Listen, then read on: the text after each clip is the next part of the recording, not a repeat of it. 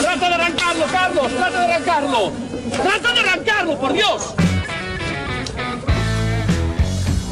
Someone hit me. Yeah, I'm still Yeah. looking at it. Is that who I think it was? Yes. Sore loser.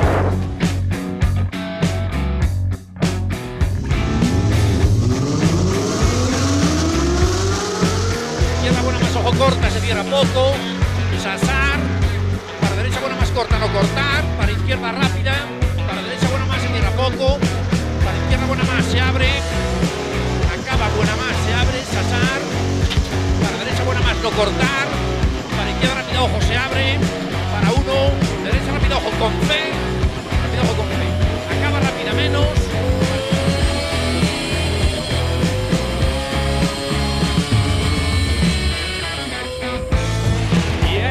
It's position. Yes! Oh, grazie ragazzi. Uh, che giro. Grazie. ¡Hola! ¡Hola, hola! Hola, hola. ¡Hola, Dani! ¿Qué tal? Buenas tardes, David. Buenas tardes, audiencia. Bienvenidos a un sábado más, o el día que sea si nos escuchas en podcast, de TurboTrack.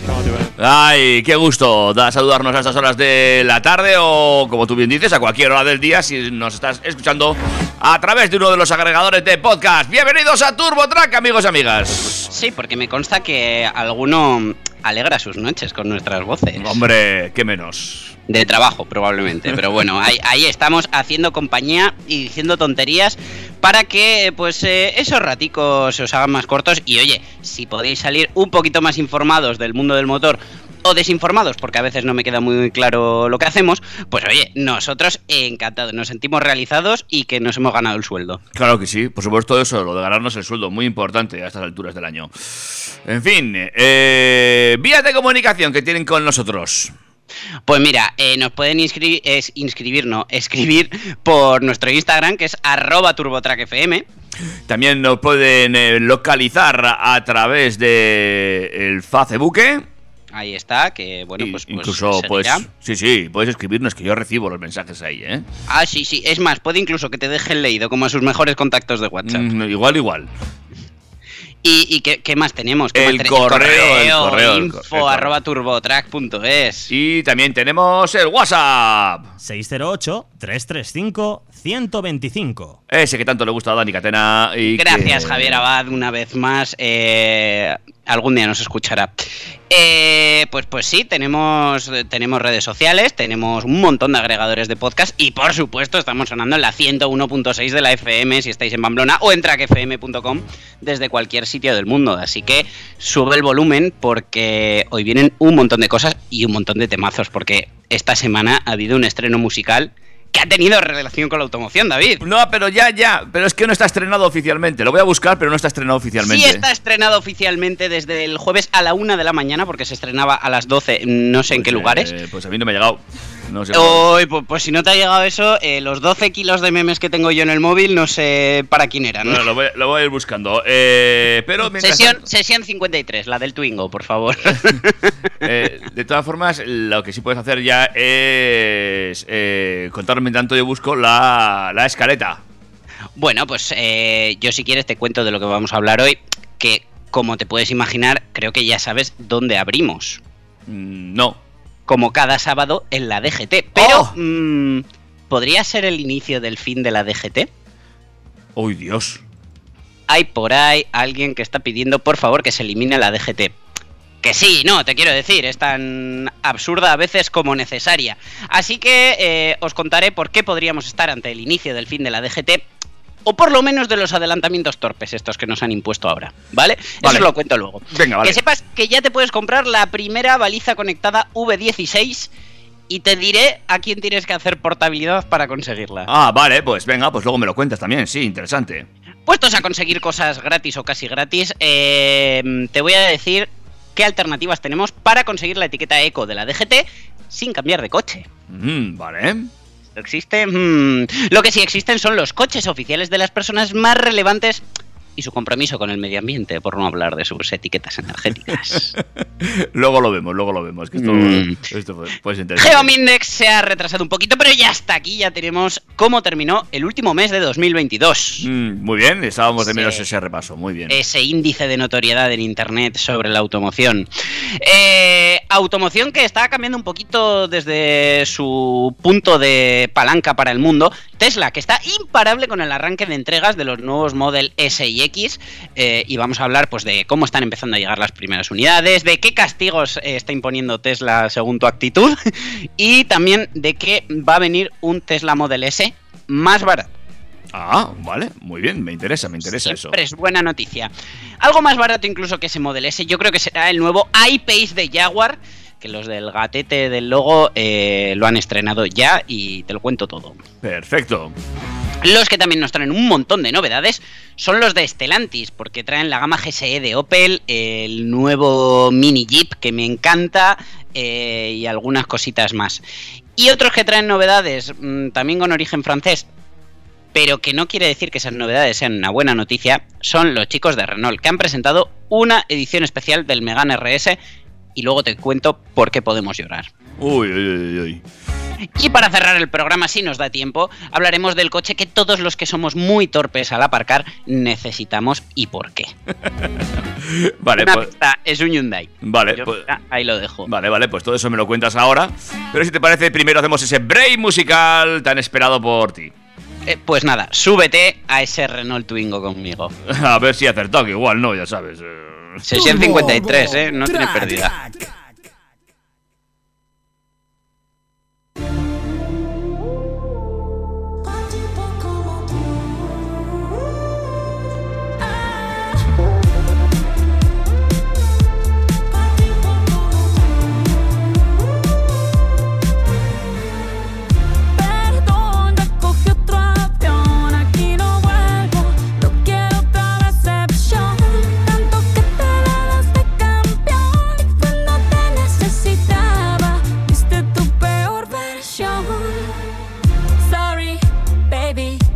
Hace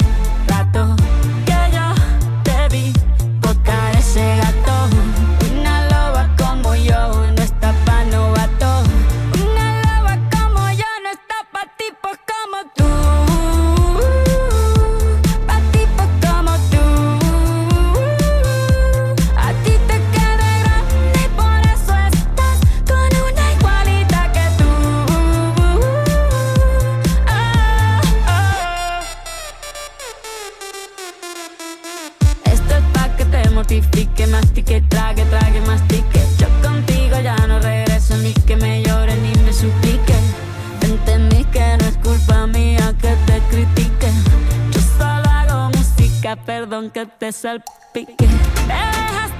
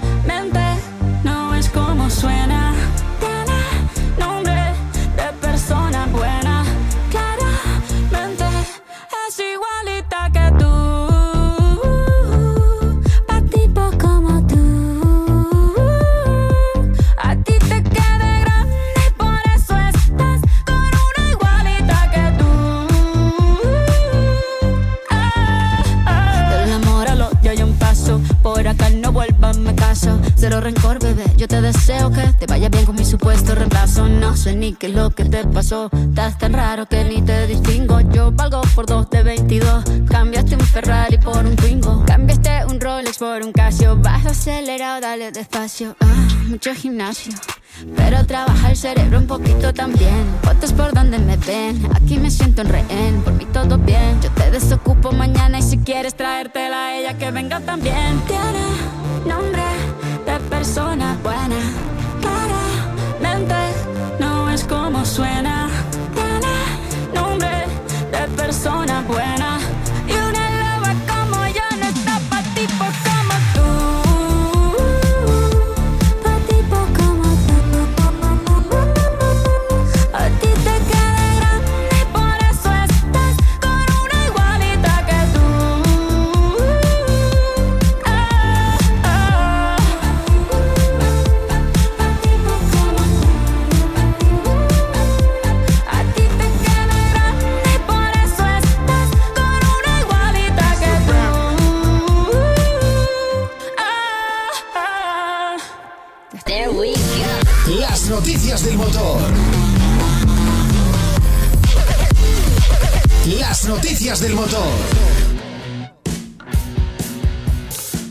Propongo hacer un repaso musical a la relación de Shakira y Piqué en este programa, ¿eh? Y... Bueno, pues mira, de momento en esta ruptura de las cinco supuestas fases ya llevamos tres, ¿vale? Ya llevamos Te Felicito, Monotonía y esta sesión 53 con Bizarrap, que por cierto, eh, hablando de lo musical, eh, Chenoa se quiere subir al carro y le ha propuesto hacer la sesión 54 a Bizarrap. Algo querrá decirle a alguien. Es que he tenido una semana intensa en Twitter. Para una vez que le hago caso, Vaya, vaya, vaya.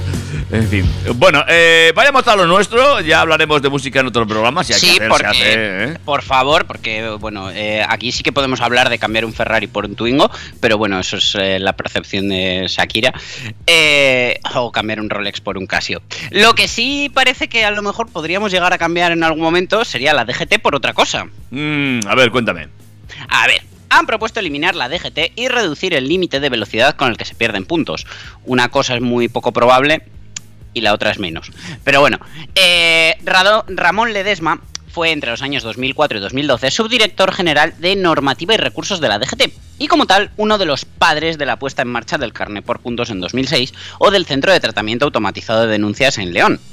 Hoy está fuera del organismo dirigido por nuestro amigo Pere Navarro y entre otras responsabilidades es consejero asesor de PONS Seguridad Vial, un puesto desde el que, eh, tras el aumento del número de fallecidos en 2022 en accidentes de tráfico que han superado los datos previos a la pandemia, ha pedido la creación de la Agencia Estatal de Movilidad con rango de Secretaría General en el ámbito del Ministerio de Movilidad.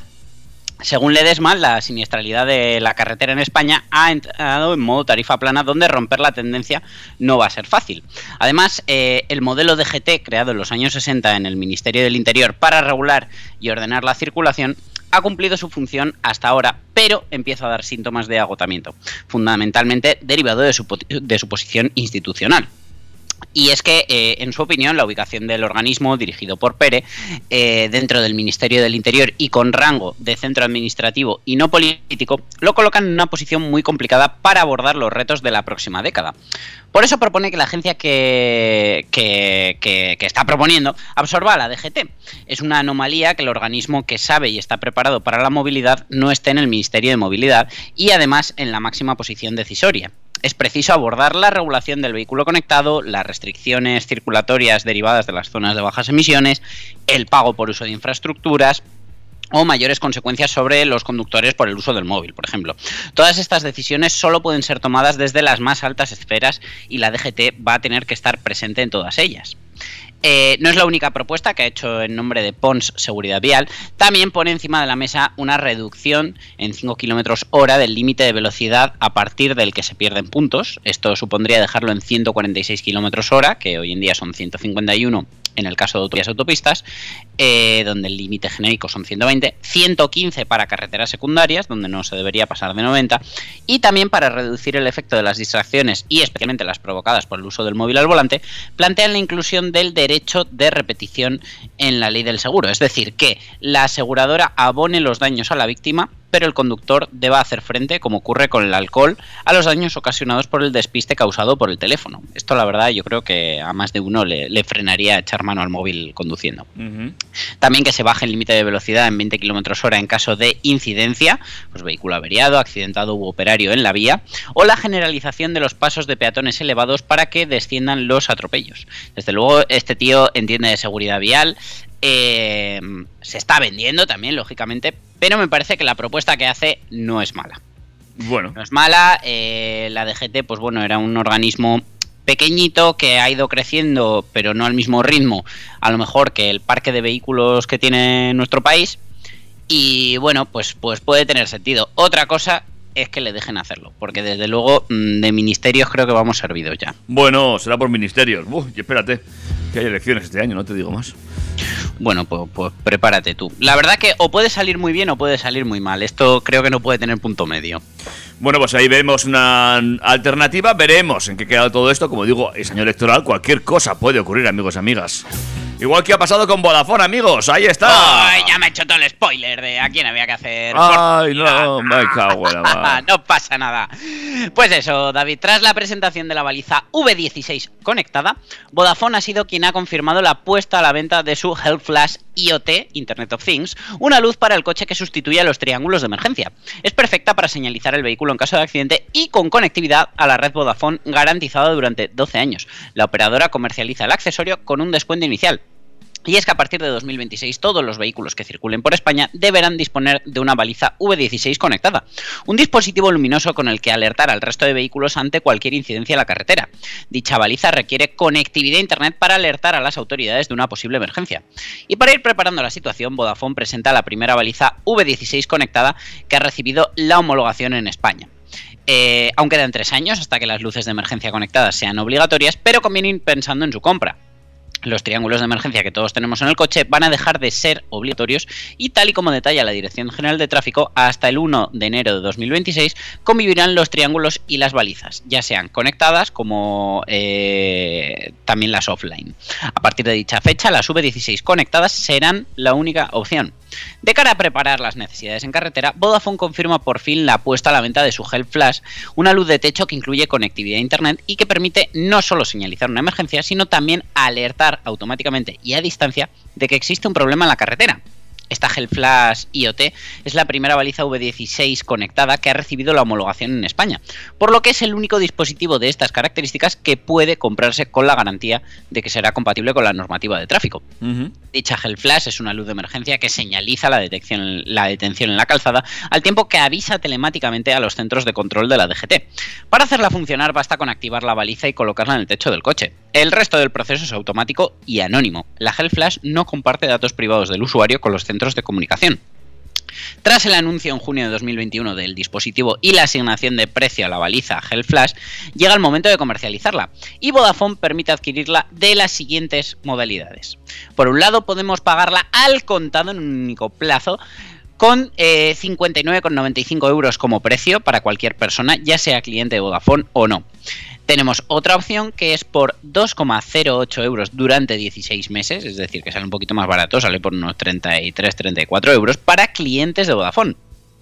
Para dar la bienvenida, eh, pues bueno, eh, la operadora va a aplicar un descuento que va a durar hasta el 28 de febrero, en la que podrás comprarla por 49,95. Incluirá la baliza de emergencias y la conectividad a la red móvil de Vodafone y la operadora, como ya os he dicho, garantiza el servicio durante 12 años a partir de la entrada en vigor de la normativa. De adquirir ahora el dispositivo, Vodafone asegura que lo mantendrá conectado hasta 2037 sin coste extra por los datos móviles. La conectividad está incluida en el precio de la, de la adquisición. Esto lo repito porque eh, mucha gente piensa que va a tener que comprarle y luego pagar una cuota de, darle internet a la lamparita de las narices. Pues no, viene ya incluido, ¿vale?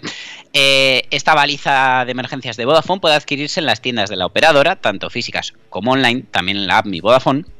Y como os decía, pues eso, por 49,95 hasta febrero. Eh, está ya a la venta desde ayer 13 de enero, así que no os quedéis sin la vuestra. Mm.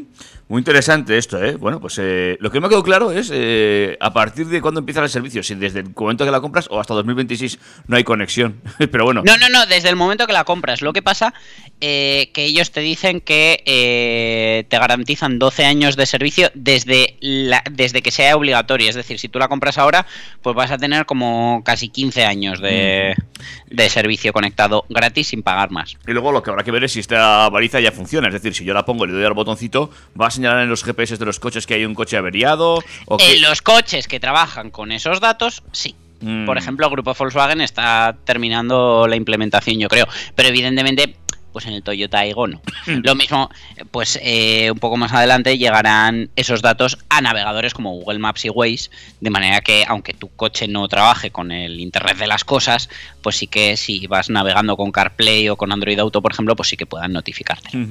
Bueno, pues eh, ahí está, ¿eh? la primera Hell Flash eh, que ya funciona conectada y muy al oro, porque mucha gente ahora está pidiendo Hell Flash, va a llegar a 2026 y luego no van a saber que la tienen o no la tienen conectada porque hay gente que no, no, controla estas, estas cositas. No, sí, la, la gente le sigue llamando sirena, o sea que figúrate. Pues eso. En fin, eh, vamos a ver cómo va la venta eh, y, y cómo lo ofrece el, el resto de compañías también. A ver, a ver si el resto se homologan también, no sé. eh, a ver si sale una de Yoigo o alguna low cost que sea un poco más barata. Pero bueno, a ver, que, que no me parece que tenga mal precio para el servicio que da. Al final, cuando salieron los triángulos, los pusieron obligatorios, mm, valían casi eso. Sí, y sí. si aplicamos el IPC ya ni te cuento. Venga, pues vamos a ir con otra noticia más, eh, que esto tiene que ver con las zonas de bajas emisiones. Sí, que ya son una realidad. eh, ya sabemos que 149 localidades y unos 25 millones de usuarios ya se ven afectados. Y eh, bueno, pues cualquier eh, municipio de más de 50.000 habitantes tiene que poner en marcha su zona de, bajas emisiones. Eh, hay muchos núcleos urbanos ya restringidos y, como os decía, pues adquirir un coche nuevo eléctrico híbrido enchufable para sortear estas limitaciones, pues puede suponer actualmente un coste muy elevado, incluso más que antes, para la mayoría de la población. Una alternativa real es tunear el coche para convertirlo en otro más ecológico que pueda relucir las etiquetas cero emisiones y eco de la DGT. ¿Quieres saber cómo? Sí, cuéntame, cuéntame, claro. Pues mira, interesa. la primera opción y más fácil, incluso más instaurada diría yo, aunque mucha gente todavía no la conoce, es el gas. El gas licuado de petróleo, GLP o autogas se ha convertido en una alternativa limpia a la gasolina y el diésel. Con estos combustibles, mediante una sencilla conversión, es posible conseguir la etiqueta eco de la DGT. En primer lugar, se debe saber que no cualquier vehículo se puede convertir a gas y lucir esta pegatina. Y es que el Ministerio limita esta transformación a modelos gasolina que cumplan con la normativa Euro 4 y que estén matriculados a partir del año 2006 y también para diésel Euro 6 matriculados a partir de los años 2016, finales de 2015, según puntualiza eh, Javier Navarro, presidente de Astrave, la Asociación de Transformadores de Vehículos.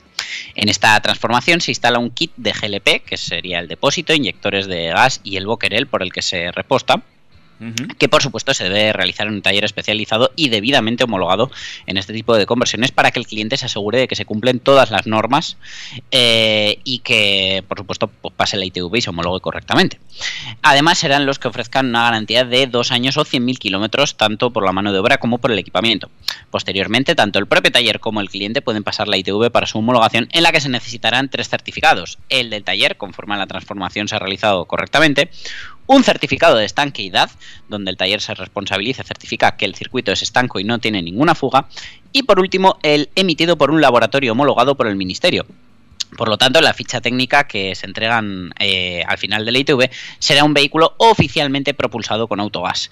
Estos datos ya se cruzan con la DGT y ya se podría solicitar la pegatina ECO en cualquier oficina del organismo, correos o gestorías con el precio de 5 euros. La transformación tiene un coste un poco elevado, pero eh, bueno, mm, me parece un poco correcto para lo que te llevas. El precio es un modelo para un modelo gasolina de 4 cilindros e inyección indirecta. Eh, con homologación y todo ronda los 1.500 euros con un máximo de hasta 2.300 euros eh, para motores mayores con 6 y 8 cilindros. En el caso de los diésel, el rango es más alto, entre 1.900 y 2.500 euros, ya que la gestión y el desarrollo de este tipo de motorizaciones son bastante más difíciles. Eh, también en un modelo de gasolina en 20.000 kilómetros ya es amortizado, ya que esta conversión conlleva un ahorro de en torno a un 40%. Eh, otra cosa es la que también hemos comentado muchas veces, que es el retrofit, que es eh, transformar un vehículo de combustión en eléctrico.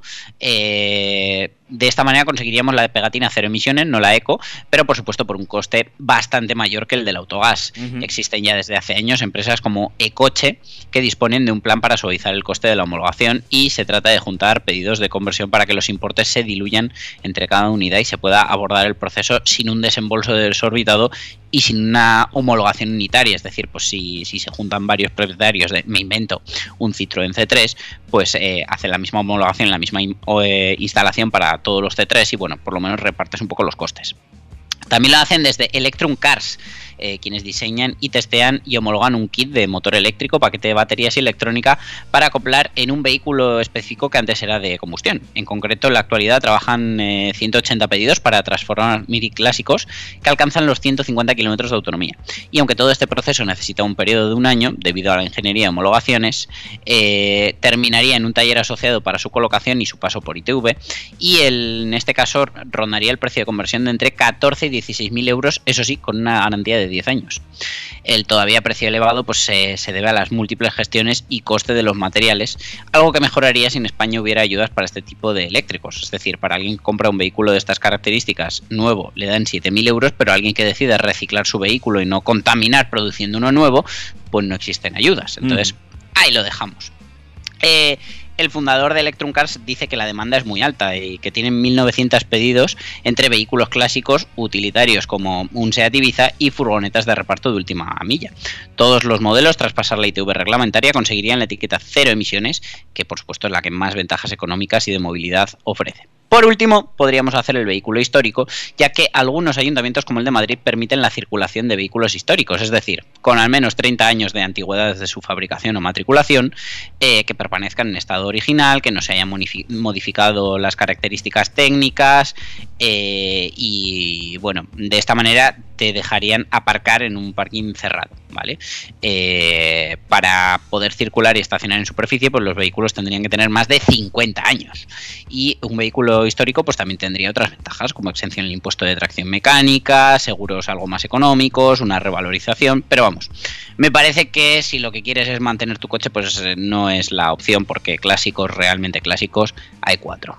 Pues sí, hombre, y lo de electrificar y demás, eh, bueno, pues ya vemos que al final se reduce ahora mismo mucho la autonomía. Sí que en un futuro, seguramente, conforme vayan mejorando las, eh, las, las, las baterías, pues eh, será una, una cosa interesante, ¿eh? Yo, además, mira, le veo un filón a las empresas que tienen flotas grandes, pues por ejemplo, de, coches de alquiler tipo eh, de car sharing y así, de los que no son eléctricos o de los que no han sido eléctricos, que de repente te juntas con una flota de mm, me invento 150 o o 200 Renault Clio que han sido devueltos, que son todos iguales, que están todos en un estado parecido, hacer un retrofit de esos 200 a la vez y comercializarlos, yo le veo un tirón.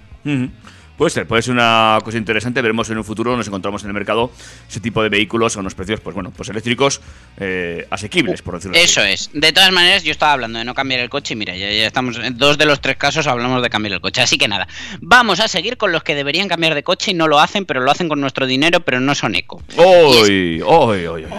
Es que, a ver, llevamos hablando de movilidad sostenible eh, muchísimo tiempo. Nos vemos obligados a dar el salto a vehículos electrificados. ¿Y nuestros dirigentes están igual de concienciados? ¿Los presidentes de los principales países o incluso las monarquías se mueven en vehículos ecológicos?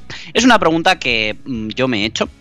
Y vamos a intentar responderla en la siguiente información, ¿vale? Vamos a analizar los coches oficiales de Pedro Sánchez, el rey Felipe, Emmanuel Macron, Olaf Scholz y Joe Biden, entre otros. Así que nos ponemos manos a la obra y empezamos con el primero de los mandatarios, Pedro Sánchez. ¿Cuándo se compró el coche que está utilizando el presidente del gobierno? ¿Lo estrenó él? Pues muchas preguntas tienen su respuesta en el BOE del 28 de octubre de 2017. Eh, esta es la primera referencia para conocer el origen de este coche. En el documento oficial se puede comprobar el anuncio de formalización de contrato del Parque Móvil del Estado para adquirir un vehículo blindado. Conviene aclarar además que por aquel entonces, 2017, Pedro Sánchez todavía no había llegado a la Moncloa. Por lo tanto, esto quiere decir que realmente el coche que utiliza Pedro Sánchez hoy en día viene heredado de Mariano Rajoy. Por aquel entonces se decidió cambiar el coche presidencial que utilizaba el presidente, un vehículo que se caracterizaba por su elevada antigüedad. En concreto, en su momento se habló de que el vehículo tenía ya 16 años y más de 270.000 kilómetros, lo que significa que en realidad estaríamos hablando de un coche de 2001 que habría realizado los servicios oficiales en la legislatura de Zapatero y de Aznar incluso. De ahí que la sustitución fuera más que necesaria. También es necesario saber cómo funciona el sistema de los coches presidenciales en España. Y aquí recordamos que el organismo encargado de la movilidad del presidente, así como de ministros y otros mandatarios, es el Parque Móvil del Estado. De ahí que fuera este organismo quien firma la negociación del contrato con un valor de 498.042 euros, impuestos incluidos, como precio final del coche. En cuanto al tipo de vehículo, se habla de un coche blindado cuyo contratista es Volkswagen Group España Distribución, que es el- la gestora de los concesionarios de marca de grupo Volkswagen en España, consorcio que distribuye también, por supuesto, la marca Audi. Y en relación al tipo de vehículo, si bien aquí en el BOE no aparece una mención concreta, sabemos que el coche es el Audi más seguro de la historia, que se conoce como Audi A8 L Security. Este coche tiene varias características importantes. Por un lado es un Audi A8L, que es decir que es el largo, tiene eh, casi 5,6 metros de largo y tiene una batalla de 3,12 metros, vamos, una barbaridad. Eh, además del tamaño, tiene el blindaje, que también conviene recordar en este sentido que el coche sale como tal de serie de fábrica, con sus cerca de 2,1 toneladas de peso. Y es a partir de ahí cuando el coche se lleva a una compañía secreta en Alemania para aplicarle un blindaje que sumará cerca de 2 toneladas adicionales. Madre de Dios. 4 con un tonelada. O sea, es que eso no se puede conducir con el carnet B, para empezar. Pero bueno. Eh, desde Audi señalan que incorporan materiales como tejidos de aramida, aleaciones especiales de aluminio, aceros conformados en caliente y eh, el acristalamiento del vehículo eh, supera los requerimientos de blindaje VR9 y también es capaz de resistir explosivos de norma ERV 2010 con hasta 15 kilos de explosivos y a solo 2 metros de distancia. Junto con el blindaje, también el vehículo puede incorporar un módulo de comunicaciones y un sistema para comunicarse con el exterior del vehículo, así como un, sistema selectivo de apertura de puertas. Tiene un motor de 12 cilindros en W, 6,3 litros de cilindrada y 500 caballos de potencia. Ya os lo adelanto, etiqueta eco no tiene. No va a ser, ¿no? Cumple con la normativa Euro 6, es decir, tiene etiqueta C, pero eh, tiene unas emisiones de 264 gramos por kilómetro recorrido, sin el blindaje adicional. Yo ahí lo dejo. Eh, un poquito menos eh, de dinero. No, sin impuestos. Con impuestos, 550.000 euros eh, prácticamente. No llegó por 55 euros. Fue lo que se gastaron. eh, es que iba a decir se gastó la Casa Real. No, nos gastamos nosotros. En el Mercedes Clase S. Similar al Audi A8, pero con una estrella delante. Que llevan Felipe y Leticia. Eh, pues bueno, también mm, es un S600 Ward, tiene un blindaje mayor que el del presidente del gobierno. eh, tiene un tamaño casi similar, 5,45 metros. También tiene un motor 12 cilindros, eh, tiene 6 litros de cilindrada y 530 caballos. Así que, madre mía. De todas formas, ahora que lo dices, yo a, a- a- a Felipe le he visto alguna vez conduciendo otro tipo de coches, ¿eh? Que- Pero eso ya son de su colección personal. Ah, Yo, vale, por vale. ejemplo, me quedo con su Audi RS6. Con el oficial, con el oficial. Vale, Uy. Qué, qué maravilla. Eh, si cambiamos de país, eh, nos vamos a con Emmanuel Macron, nos vamos a encontrar con que eh, mm, su coche es un poquito más mundano. Sí, ¿no? Igual deberíamos aprender, ¿no? Bueno, a ver, cuéntame. A ver, pues lleva un coche, fíjate, es un coche que hay en mi familia, un DS7 e-Tense híbrido enchufable con 300 caballos y casi 50 kilómetros de autonomía en modo eléctrico. Un coche que en España tiene la etiqueta cero y podría entrar en las zonas con limitación. Sin embargo, si nos vamos a Olaf Oskold, eh, lleva un coche eh, como canciller alemán que es muy similar al de Felipe y Leticia, un Mercedes S680 Ward, eh, también de más de 4 toneladas y más de 600.000 euros. Y eh, ya por último, si nos vamos a la reciente elegida presidenta del gobierno de Italia, eh, tenemos que tiene un Alfa Romeo Giulia, que también, pues bueno, es un coche italiano muy mundano, pero desde luego tampoco lleva etiqueta eco. Y por último, nos vamos ya a Joe Biden, que lleva un Cadillac One que solamente pesa el doble que el clase S del Rey Felipe. Y es que ronda las 9 toneladas. O sea, a ver cómo te explico. Por mi pueblo no puede circular, hunde las calles. Ya no es solo que ocupe dos carriles, es que te, te hunde las calles. Sí, sí. Total, ¿qué, qué sacamos de todo esto? Pues que el único que podría entrar al centro de Madrid realmente, aunque les van a dejar a todos, es a Macron con su DS7. Ya, ya. Pues sí, pues sí. ¿eh? Y, y muy, muy bien me parece ¿eh? a mí que los presidentes eh, o los altos mandatarios de un país apoyen la industria de su país y lleven vehículos co- construidos o por lo menos diseñados en su país, pues me parece interesante. Pues igual deberíamos aprender un poquito de todos ellos. En fin. Eh, ¿Qué te parece si hacemos un break musical antes de irnos con el, con el siguiente corte que va a ser eh, el GeoIndex, ¿no? Sí, efectivamente, antes de hablar de lo que ha sido más notorio en Internet, nos vamos a descansar un poquito, que ya os he dado bastante la turra. Pues amigos y amigas, eh, nos felicitamos por este primer corte musical. Turbo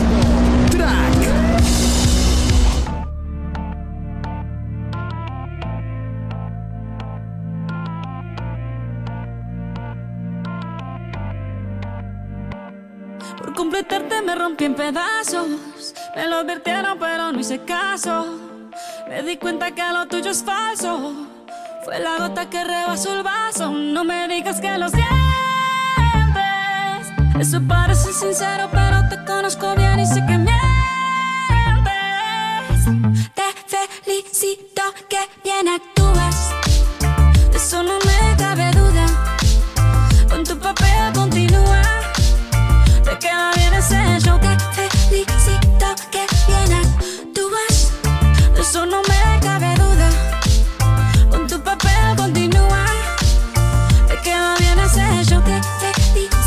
Ya no la compro. Lo siento en esa moto, ya no me monto.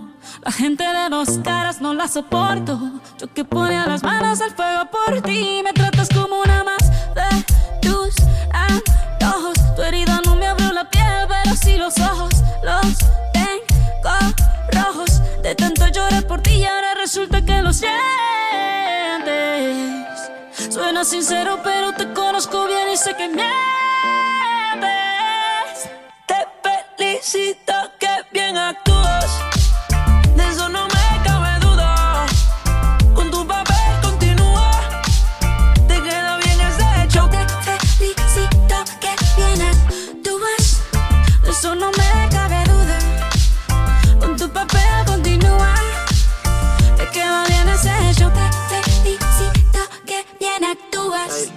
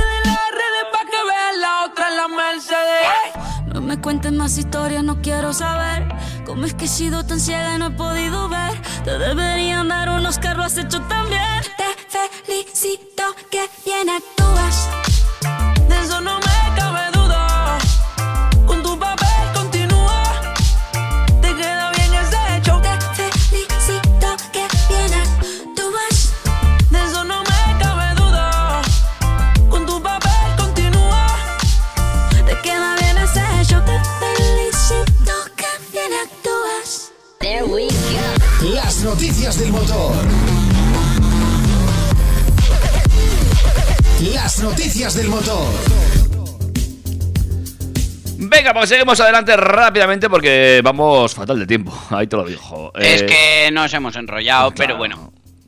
Te tengo que contar que Toyota se ha posicionado como la marca automovilística más valorada por los internautas españoles en diciembre de 2022, mientras que el Cupra León fue el modelo más reconocido según el estudio de, el estudio de Geomindex del mercado automovilístico español.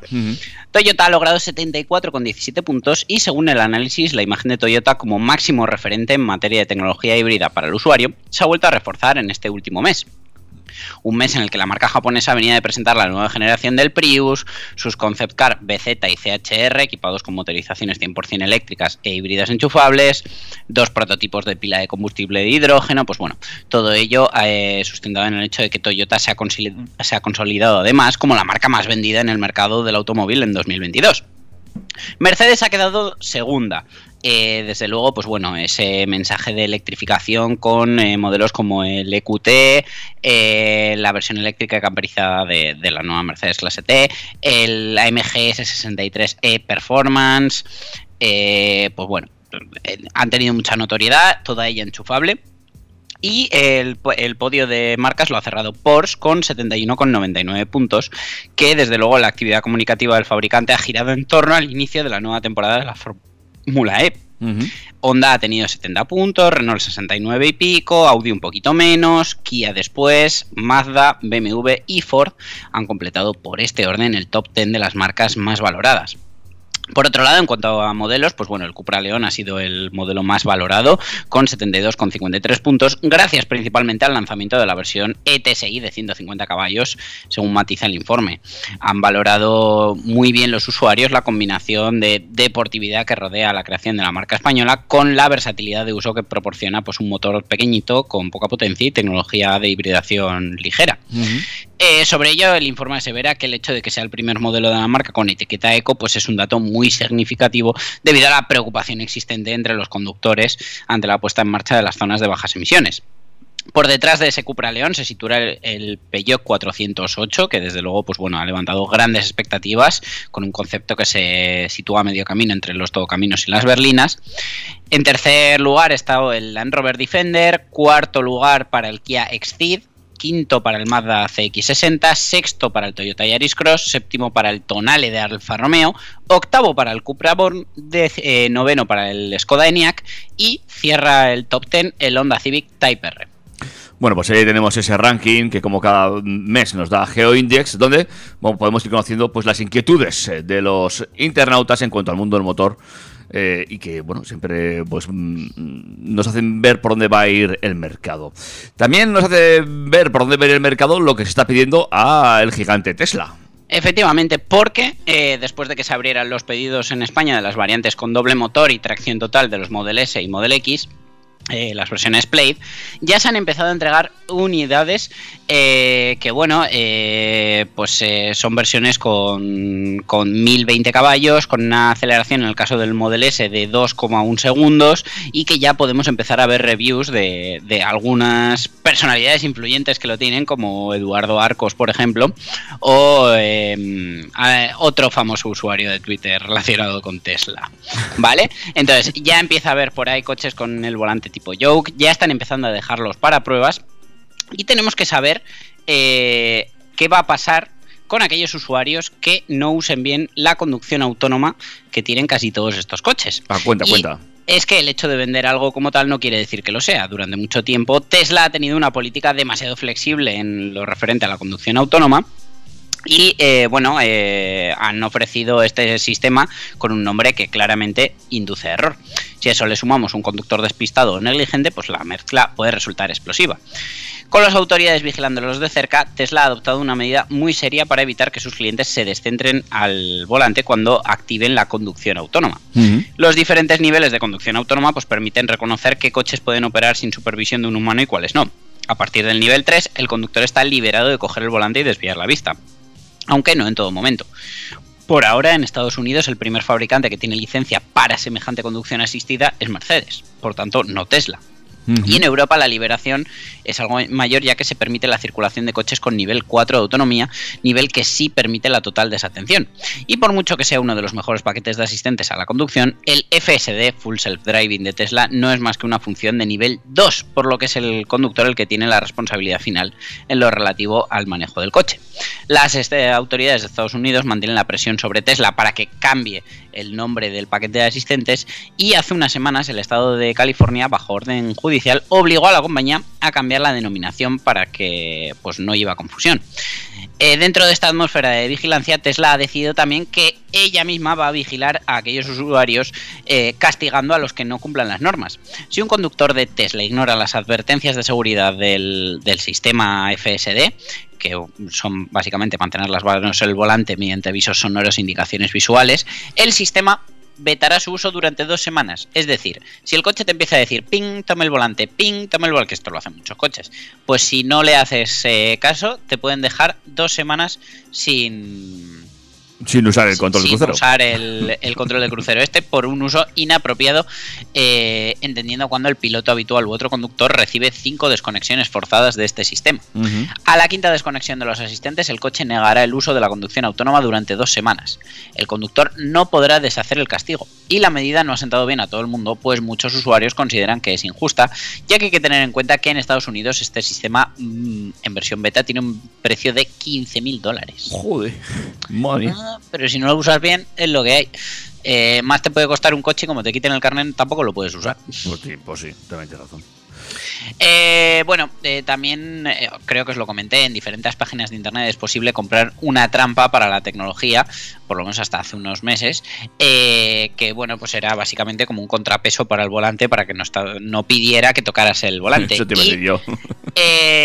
con la última actualización que llegó en noviembre, pues Tesla introdujo un mecanismo para detectar este contrapeso y eh, obligar a colocar las manos correctamente en el volante y demostrar al sistema que se está atento. Así que mira, eso me parece muy bien, que vayan desarrollando eh, antídotos para las trampas. Sí, sí, porque no solamente estaba el contrapeso ese, sino si, te pones a buscar, eh, los hemos visto, los vídeos estos de la gente con la botellica de agua y ese Con una naranja. Eso, eso, eso. Mucho cuidado, eh, que a más de uno acaba estampado, ¿eh? Y no hablamos solamente con los Tesla, sino con cualquier tipo de vehículos que tengan controles de, de cruceros avanzados, por decirlo Sí, así. sí, porque la gente se piensa que los Tesla se conducen solos y la realidad es que, bueno, pues no tienen más que un control de crucero y un asistente de carril como tiene cualquier coche, igual un poquito más avanzado. Bueno, eh, pero Tesla no deja ahí sus novedades. No, porque, eh, eh, pues bueno, a principios del año pasado el Tesla Model S dejó de estar disponible en el mercado europeo a la espera de esas nuevas actualizaciones que ya han empezado a aterrizar. Y tras haber lanzado primero esas versiones Play que ya se están empezando a entregar, van llegando las versiones de acceso y gran autonomía a España. A priori, eh, el precio parece ser la peor de sus cualidades. Y es que hasta ahora no era posible configurar el Model S más básico que se va a vender en nuestro país, como siempre, a través de la web de, de Tesla. Eh, sino que solo estaba disponible el Plaid con sus 1020 caballos y eh, Tesla, aunque ya lo ha colgado, no informa de la potencia exacta de salida de la versión más económica, aunque sí anuncia un sistema de motor dual con tracción total y con una aceleración de 3,2 segundos en el 0 a 100, es decir, 1,1 más lento que el Model S Plaid. Desde luego las sensaciones serán completamente diferentes, pero mm, de verdad necesitamos 1020 caballos y una aceleración en 2,1 segundos. Pero bueno, Yo no. Tampoco se detalla el tipo tamaño de la batería, aunque lo más lógico es pensar que tiene 95 kilovatios hora de capacidad, dada la poca diferencia de autonomía con respecto a su hermano superior, el Play. Ya que mientras que el Play homologa 600 kilómetros de autonomía, el Model S básico ofrece hasta 634. Ujú. Una cifra que no es una casualidad, ya que es justo un kilómetro más de lo que presenta el Mercedes EQE, su gran rival dentro de la categoría. A Mm. simple vista no se aprecian diferencias estéticas entre el Plaid y el Model S básico, a excepción del pequeño alerón trasero de fibra de carbono, que el básico no lo lleva. Y eh, bueno, tenemos unas opciones de personalización idénticas. Cinco pinturas para la carrocería, con un coste adicional de hasta 3.200 euros. Llantas de 19 que pueden alcanzar hasta las 21 pulgadas si se pagan 4.900 euros más. Y de puertas para adentro la presentación es igual, con las ya habituales tres pantallas y los tres tonos de tapicería diferente. Lo más destacado, esto sí, es la presencia de un volante convencional redondo que se incluyen en el listado de opcionales sin coste adicional por primera vez. Por último, y no menos importante, en el catálogo de extras se completa con los sistemas de piloto automático mejorado y capacidad de conducción autónoma total, que como ya hemos hablado antes, pues eh, te puede hasta castigar dos semanas sin usarlo si no lo usas bien. El precio de salida del Tesla Model S de acceso es de 114.990 euros, 25.000 euros menos que el Play. Está claro que la tarifa pues, no va a ser su principal argumento de venta, porque en el mercado vemos opciones similares. eh, por autonomía, como el ya mencionado Mercedes EQE, por algo menos de dinero, ya que la berlina alemana ofrece 633 kilómetros de autonomía por un precio de salida de 77.576 euros, es decir, 37.414 euros más barato que el Model S. Eso sí, de salida, porque habrá que ver si luego el Mercedes lo equipas como el Tesla. Ujú. Pero bueno, ahí lo dejamos. Tenemos ya una alternativa más barata al Play de 1020 caballos. Y, y tiene una autonomía más que decente, pero desde luego, pues eh, en este caso, ¿a qué precio? Pues sí, sí, eh, ah, pero bueno, eh, hay un coche más en la familia Tesla y a tenerlo en cuenta, ¿eh? Bonito es, sin duda alguna. Mira, el que por precio, desde luego, eh, podría ser casi un rival porque se acerca, pero desde luego por coche no lo es, aunque habrá quien le guste, eh, es el Jaguar I-Pace que acaban de presentar con 400 caballos y una autonomía de 470 kilómetros. Cuenta con un diseño renovado, tiene una nueva parrilla delantera, tomas laterales eh, del paragolpe en colores de contraste, el acabado de las puertas y el faldón trasero pues también ha cambiado un poquito y eh, viene con motores eléctricos que permiten acelerar en 0 a 100 en 4,8 segundos, eh, haciendo que alcance una velocidad máxima de 200 kilómetros por hora. Tiene una autonomía WLTP de 470 kilómetros y puede recargar 127 kilómetros de autonomía en 15 minutos con un cargador de 100 kilovatios, mientras que eh, con 11 kilovatios en una estación de carga doméstica, pues lograríamos 53 kilómetros por hora de recarga. Entre las características más destacadas de este iPace se encuentra la suspensión neumática con control electrónico Adaptive Dynamics, que optimiza la conducción y la maniobrabilidad, así como el sistema de infoentretenimiento PV Pro. En el mercado español, este nuevo modelo eléctrico de la firma del Gatete se comercializa por un precio de 95.000 euros para la versión R-Dynamic SE y de 102.750 para el R-Dynamic HSE. ¿Y no te gusta? Pues la verdad es que para lo que ofrece, o sea, el coche es bonito, Ah, pero 470 kilómetros de autonomía WLTP es que es, es, mm, muy poco más que lo que te ofrece, por ejemplo, un Tesla Model Y básico que cuesta la mitad prácticamente. Vale, vale. Entonces, bueno, a ver, si eres muy de la marca del gatete, pues puede ser una buena opción. Y, y siempre está bien que haya cada vez más alternativas dentro del mundo eléctrico. Pero claro, igual no a este precio. La marca del gatete. Anda que no son majos. En fin, bueno, pues eh, ahí está, ese Jaguar eh, e-Page eh, ah, con 400... Hay, hay, iPace. lo- claro, lo de los nombres en Jaguar, como usan letras en inglés, pues también en España nos volvemos locos, porque el iPace es el EPACE, eh, no el IPACE. Vale. El IPACE este, eh, 470 kilómetros de autonomía, 400 caballitos, que no están nada mal, ¿eh? Lo que a mí me sorprende de los coches eléctricos es la potencia que llevan, claro, es que... es que al final es tan fácil sacar caballos de un motor eléctrico. Claro, que es, que, que es brutal. Esta- Y son tan gustosines cuando los da ahí que estás en una cuesta y la aprietas y, y sube. Es, es una cosa que luego cuando te toca conducir, qué sé yo, un Renault Clio de 90 caballos diésel, así aleatoriamente dices, mm, ¿dónde están mis caballos? Hombre, yo mira, yo subiendo no sé si lo notaría, ¿eh? Ya sabes que yo no he conducido mucho eléctrico, aparte del tuyo un ratito. Eh, bueno, miento. Eh, pero, no, pero ahora... Eh, has conducido uno supuestamente español. Eh, sí, pero nada, eh, lo que se llama un traslado. Y, y- pero sí que tiene que notarse a la hora de adelantar. Eso sí que tiene que ser una auténtica maravilla. Ahí sí. Esa Pues, que tiene fija- que dar. o sea, adelantan súper bien, ¿eh? Pero conforme vas ganando velocidades donde casi te diría que menos se nota.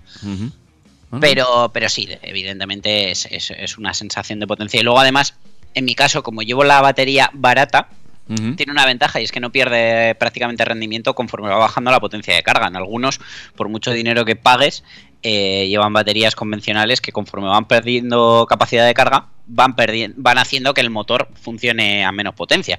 Entonces resulta que si te queda un 15% de batería, pues no tienen los mismos caballos que cuando está al 100. Ujú. Bueno, bueno, estas cosas hay que enterarse. ¿eh? Ya veis, si quieres comprarte un coche eléctrico, consulta en info.turbotrack.es, que ahí Dani hizo ya su estudio en su momento. Efectivamente, tenemos ahí nuestro servicio de consultoría. Servicio de consultoría en el que a lo mejor, pues eh, en vez de un coche de la marca del gatete, pues te ofrecemos uno de la del rayete. A ver, ¿qué pasa con este Opel? Pues Opel ha iniciado la comercialización en España con la apertura del plazo para realizar pedidos de los nuevos modelos Astra GSE de 5 puertas y el Grandland GSE, los cuales tendrán un precio de 40.900 y 57.600 euros respectivamente. Según ha explicado Opel, eh, son modelos con prestaciones estimulantes, un chasis preciso y propulsores híbridos enchufables que permiten una conducción sin emisiones a nivel local. Las siglas GSE se corresponden a Grand Sport Electric, lo que los convierten en modelos de gama alta totalmente electrificados. En comparación con el Opel Astra, el modelo GSE está diseñado para ser más ágil y preciso. Con estos modelos persiguen de forma coherente su estrategia de convertirse en una marca totalmente eléctrica en Europa para 2028, que parece que no, pero está bastante cerca, según ha dicho el consejero delegado de Opel, Florian Watu. Eh, con todo, los clientes que quieran encargar este modelo de Astra Sport Tourer GSE tendrán que esperar algo más y se conocerán sus precios más adelante, es decir, de momento 5 puertas, más adelante el familiar. Respecto a las características de estos modelos, con su batería de iones de litio de 14,6 kWh, el Grandland GSE puede recorrer hasta 63 kilómetros sin emisiones locales, una cifra similar a la del Astra que homologa también pues, unos 64 kilómetros. En cuanto a la velocidad, ambos modelos pueden llegar hasta 135 km por hora en modo eléctrico y hasta 235 km por hora combinando su motor de gasolina y el eléctrico. En el caso del Astra, puede acelerar de 0 a 100 en 7,5 segundos, mientras que el Grandland, gracias a su tracción total y sus 300 caballos, puede llegar a la misma cifra en tan solo 6,1 segundos. Muy interesante, ¿eh? muy interesante. Pues veremos cómo va la comercialización de estos nuevos Opels. GSE. Pues mira, a mí eh, otro coche de Stellantis que la verdad me llama muchísimo la atención, tengo muchísimas ganas de ver en vivo y creo que puede tener mucho Y tirante. yo, y yo. Es ese eh, Avenger, el, el- vamos, el modelo todo camino eléctrico, cuyas primeras unidades se van a entregar desde el segundo trimestre de este año, pero que ya están vendiendo, que ya, vamos, yo ya he visto por ahí facturas de, de Jeep Avenger, no te digo más.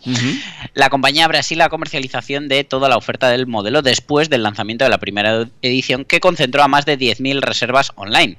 Este modelo se vende en cuatro versiones diferentes, Avenger, Longitude, Altitude y Summit.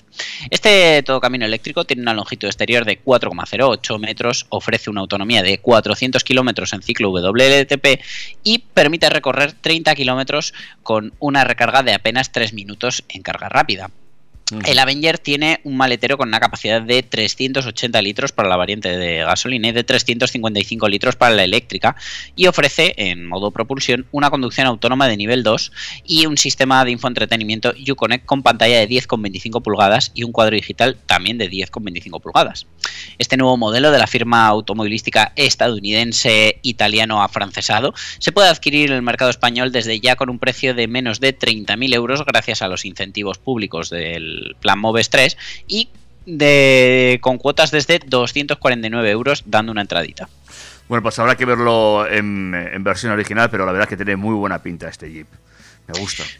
Pues muy buena pinta tiene también ese, ese Megan que se va a presentar en el Salón del Automóvil de Tokio, que se llama Ultim y por desgracia es la última edición especial del Megan RS. Eh, va a sustituir desde el próximo mes de febrero las versiones RS y RS Trophy. eh, y bueno, pues eh, va a hacer que de verdad sea una versión de coleccionista, porque se lanza 20 años después de la llegada de la, variante deportiva RS del Megan. Y mm, pues va a ser la, la última, porque ya no va a haber más Megan RS.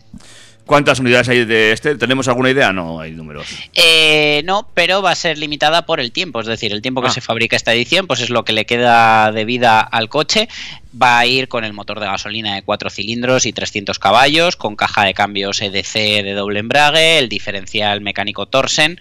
Las prestaciones no cambian, sigue teniendo el 0 a 100 en 5,7 segundos, sigue teniendo esas- esos frenos Brembo con pinzas rojas, suspensión delantera independiente, el chasis cap y bueno, pues eh, como os decía es la última edición del Megane RS eh, y va a ser el último modelo firmado por Renault Sport, puesto que a partir de ahora eh, será la marca Alpine la responsable de desarrollar las variantes deportivas. Eh, esta edición limitada cuenta con grafismos específicos inspirados en el diseño del nuevo logo de Renault. El modelo se va a vender en cuatro colores: negro brillante, blanco nacarado, amarillo racing y naranja tonic. Y eh, pues monta unas aletas delanteras 60 milímetros más anchas que las del resto de los Megan, mientras que las aletas traseras crecen en 45 milímetros. Tiene salidas de aire en las aletas traseras, antena de tiburón, faros específicos y escape central. Viene, pues bueno, con la pantalla de 9,3 pulgadas de infoentretenimiento, el cuadro de instrumentos de 10 pulgadas, sonido Bose, control de crucero adaptativo, todas las ayudas al aparcamiento. Y bueno, pues desde luego, si te estás planteando comprarte un Megan RS, pues va a ser la última oportunidad de hacerlo nuevo. Así que corre a tu, a tu aparcamiento, a tu concesionario y píllalo ya, porque es lo que hay, amigos. Se acaba, se acaba, pero lo que no se acaba son las ideas buenas para los torpes como nosotros, para aparcar. Pues bueno, eh, sí, Hyundai podría revolucionar el mercado de vehículos eléctricos gracias a la incorporación de su módulo e-corner en cada una de las ruedas del Ioniq 5. Eh, por el momento, pues no es más que un prototipo que ha sido presentado en el CES de Las Vegas y eh, bueno, es eh, un modelo conceptual que llegó a finales de 2021 eh, que se ha vuelto a desarrollar y que básicamente pues integra una función en cada una de sus cuatro ruedas que logra una movilidad lateral muy investigada por el sector automotriz en todos sus años de historia. Y es que eh, las ruedas se giran 90 grados por completo eh, se independizan por así decirlo pueden girar las cuatro cada una por su lado y pueden incluso girarse en sentidos contrarios haciendo que de esta manera el coche pueda moverse eh, lateralmente una, una, una virguería. De todas formas, esto que lo vemos ahora tan nuevo, ya hay vídeos de los años Catapult. Sí, pero eran como unas rueditas adicionales que se desplegaban y movían al coche como si fuera un carrito de la compra.